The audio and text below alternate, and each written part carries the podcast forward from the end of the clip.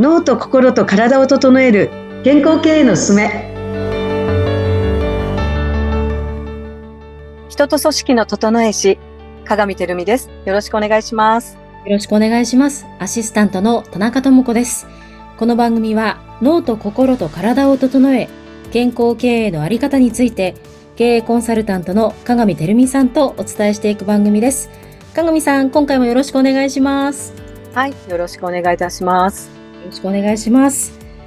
前回このね人生年表のちょっと深いお話だったりお言葉を聞かせていただいて。ですよね。はい、ねいやちょっと。うんうん。深すぎてね。いやもっと聞きたい。もっと聞きたいですこういう。なんかちょっと本当にえっと絶句しますよね本当に。思いますね。この1年の速さを考えると、さっきね、鏡さんがあと10、17回っておっしゃいましたよね。うん。そういうふうに数でカウントするとすごい怖、怖くなりますね。そうあの17年年で言うとなんかあまだ17年あるんだと思いますがはい。回数で言うと、確かにこの1年間、あっという間に終わって、じゃあどれだけのことを確実に成し遂げて、何かを作り上げて、こう、成果を生み出せたかといったときに、まあね、私も田中さんも右脳三次元、右脳、右脳、右脳あるあるなんですけど、右脳系ってやっぱりほら、ね、私、右脳二次元もお互いに高いですので、私たちは。はい。やっぱり人を優先しがちなんですよね。うーん、そうですね。そうなんですよ。だから、こう自分のことを、やっぱ相手を優先しすぎしすぎて、じ、あの、自分のことをおざなりにしがち？うん。で、なおかつ、右脳三次元が高いと、意識が点々と移っていくんですよ。ああ、はい、映ります。そう。だから、脱線していくんですよね。うんうん。そう。だからもう、ぜひ、右脳系の人に、本当にこの人生年表やってもらいたいんですけど、ああ。えー人生年表って何、何歳で何をするっていうのを書いていくってことですか？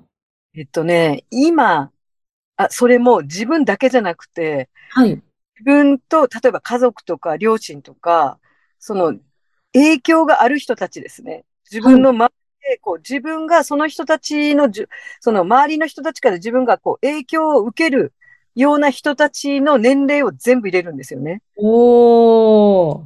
その人たちの人生のイベントを全部入れていくんですよ。自分のイイベント。あと、まあ、例えば会社経営されてる方は、会社のイベントとかを入れていって、と、それと、まあ、こう、下の方に、その収支も入れていくんですよ。お、収支？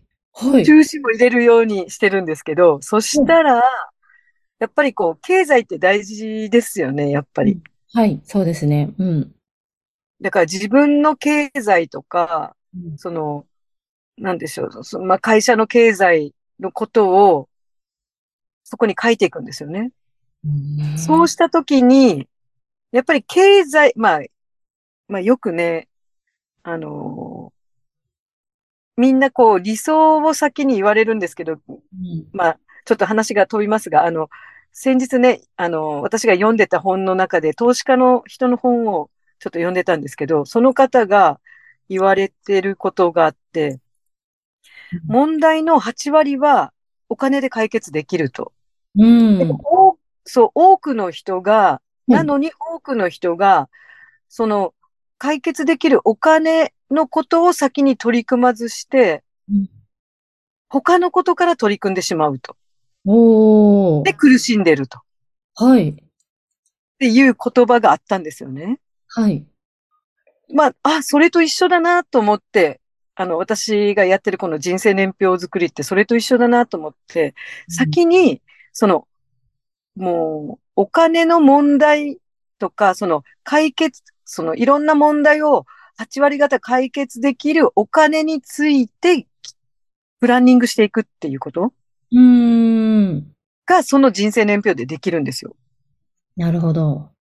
ああ、そそっか、年表ってそういうお金の解決にもなるんですね。意外。そう、そういうふうに、まあ、構造して、構造化してるんですけれども、その私が作ってるその人生年表上ではですね。で、例えば、例えば田中さんで言いますと、はい子供さんがまだちっちゃいじゃないですか。はい。で、田中さんは、まあ、あの、まあ、シングルなので、その、子供さんの、そういう、こう、養育費とか、こう、学校に上がるとか、うんそういうことをもう、結局、田中さんが準備していかなきゃいけないんじゃないですか？はい。高見さん、私、はいえ、シングルじゃないです。あ、ごめんなさい。間違えました。失礼しました。大変失礼いたしましたい。えいえ、大丈夫ですご。めんなさい。私、シングルの方とか思い込んでましたね。こういうところが、農系は。あ、ごめんなさい。よかったです。じゃあ、そしたらね、ご主人と一緒にこれ作ってもらいたい。ああ、いいですね。大変失礼いたしました。いえいえ、でね、そして、まあ、うん、なんでシングルかというと、あの、言ったかというと、ま、私の周りの人がシングルが多くて、こはいの人生年表で自分のプランニングを作ったんですよ、何人かが。はい。そう、まあ、だからそこにもそのまますいません、移行してしまっちゃいましたね。ごめんなさいい。で、えっと、例えば、まあ、えっと、家を建てるとかうん、子供がここで学校に進学するとか、大学に行くとか言った時にまとまったお金が最初必要じゃないですか。はい。必要になりますね。はい、家を建てるって言った時に頭金が必要とかあるでしょうん。うん。だからそこを、じゃあ夫婦でどうやって、あの、獲得っていうか、まあ、確保していくかっていうことを、お互いの収入とか、あと、例えばいろんなローンがあるとかっていうのを、こう、どう減らしながら貯蓄をしていくかとかっていうことも全部そこにこう反映できるんですよね。うん、あと、自分たちの老後とか、あと、例えば子供たちの結婚資金とかも少し協力したいとかっていうんだったら、そこをどう確保していくかとか、うん。と、まあ、同時期に、まあ、親の介護がスタートした時に自分の収入を落とさないで、その、あの、ご夫婦いるんだったら、ご夫、あの、ご夫婦のご両親も全部入れるんですよ、そこに。おー、なるほど。はい。そう。そしたら、例えばご両、あの、ご主人がちょっと自分よりも年齢高くて、ご両親もちょっとこう、ね、結構ご高齢だったりとかすると、そちらが先に始まるとか、うんうんうんうんその時にどうするんだっていう方針決めができるんですよね。うん。うーん。だから最初に全体を俯瞰してみるっていうことです。はい。それをここでシミュレーションができるんですよ、この人生年表は。なるほど。で、そうした時に優先順位が明確になってくるんですよね。まあお金で8割方問題が解決できるっていうならば、例えば介護が始まったとしても、資金的な余裕があったならば、施設に入所するとかっていうことも選択肢でできますよね。そしたら収入、まあ在宅とかで介護しなくて、そしたら収入が維持できるとか、うんうん例えば働き方をテレワークで、もうその時の対応ができるように、もうテレワーク化とか、まあ例えば独立をもうするとかね。独立して、そのじ自由に時間が作れるようなことをもうさ今からやるとか。うん。うん年表、あの、ちょっと私が想像してたのと違いました。今お伺いしていた年表。こんなに具体的にシミュレーションができるなんて、と、結構びっくりしました。お話を伺って。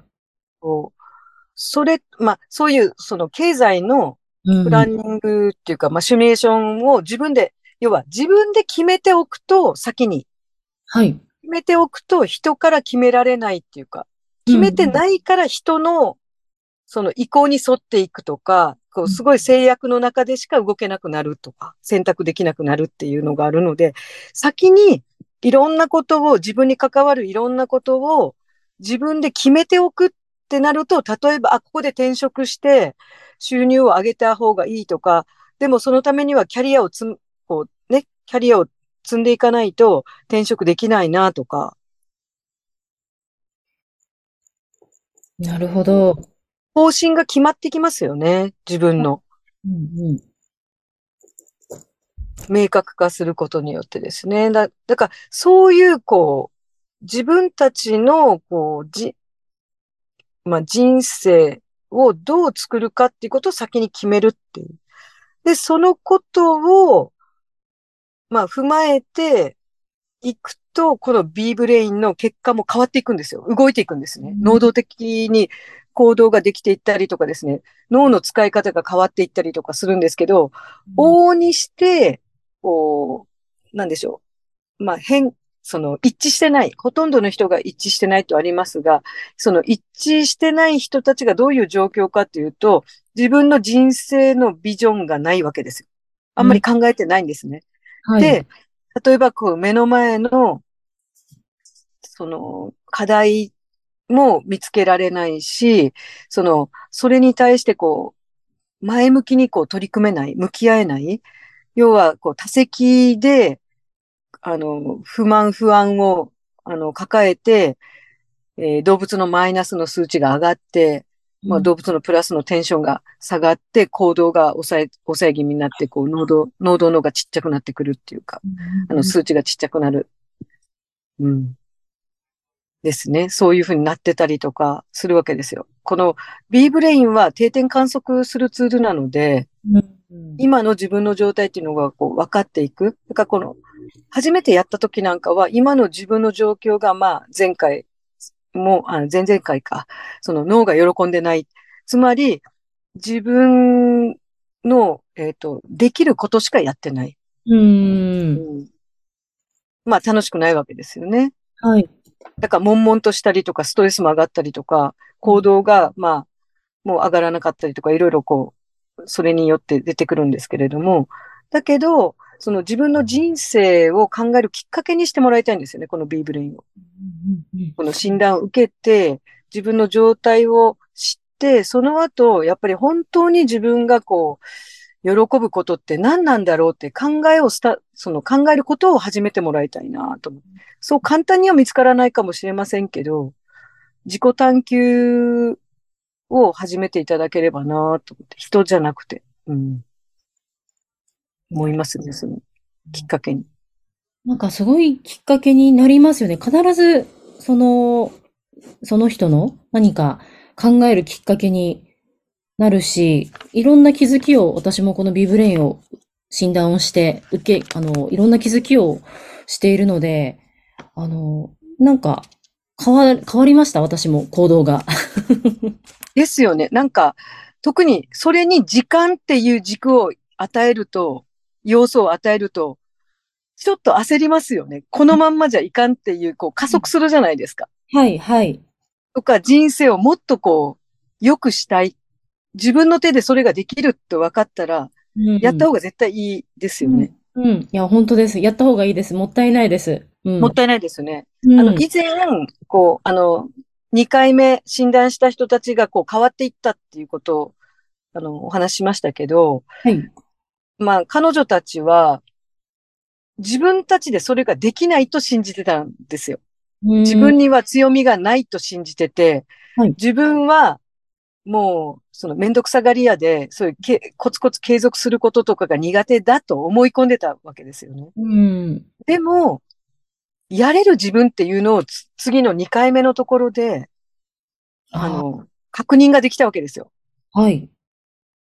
そしたら、自分ってもっと他のこともいろんなことができるんじゃないかっていう、うん、うん可能性に気づくわけですよね。自分自身の可能性。自分にはもっと伸びしろがあるっていうことが。うん。きっかけにこの B ブレインがすごく役立つんじゃないかなってきっかけ作りにななるんじゃないかなと思ってるんですよね。はい、間違いないです。ちょっと鏡さんもまた そろそろお時間となります、ね、そうですね。はい、じゃあ今週もこの辺で終わりたいと思います。鏡さんありがとうございました。はい、ありがとうございました。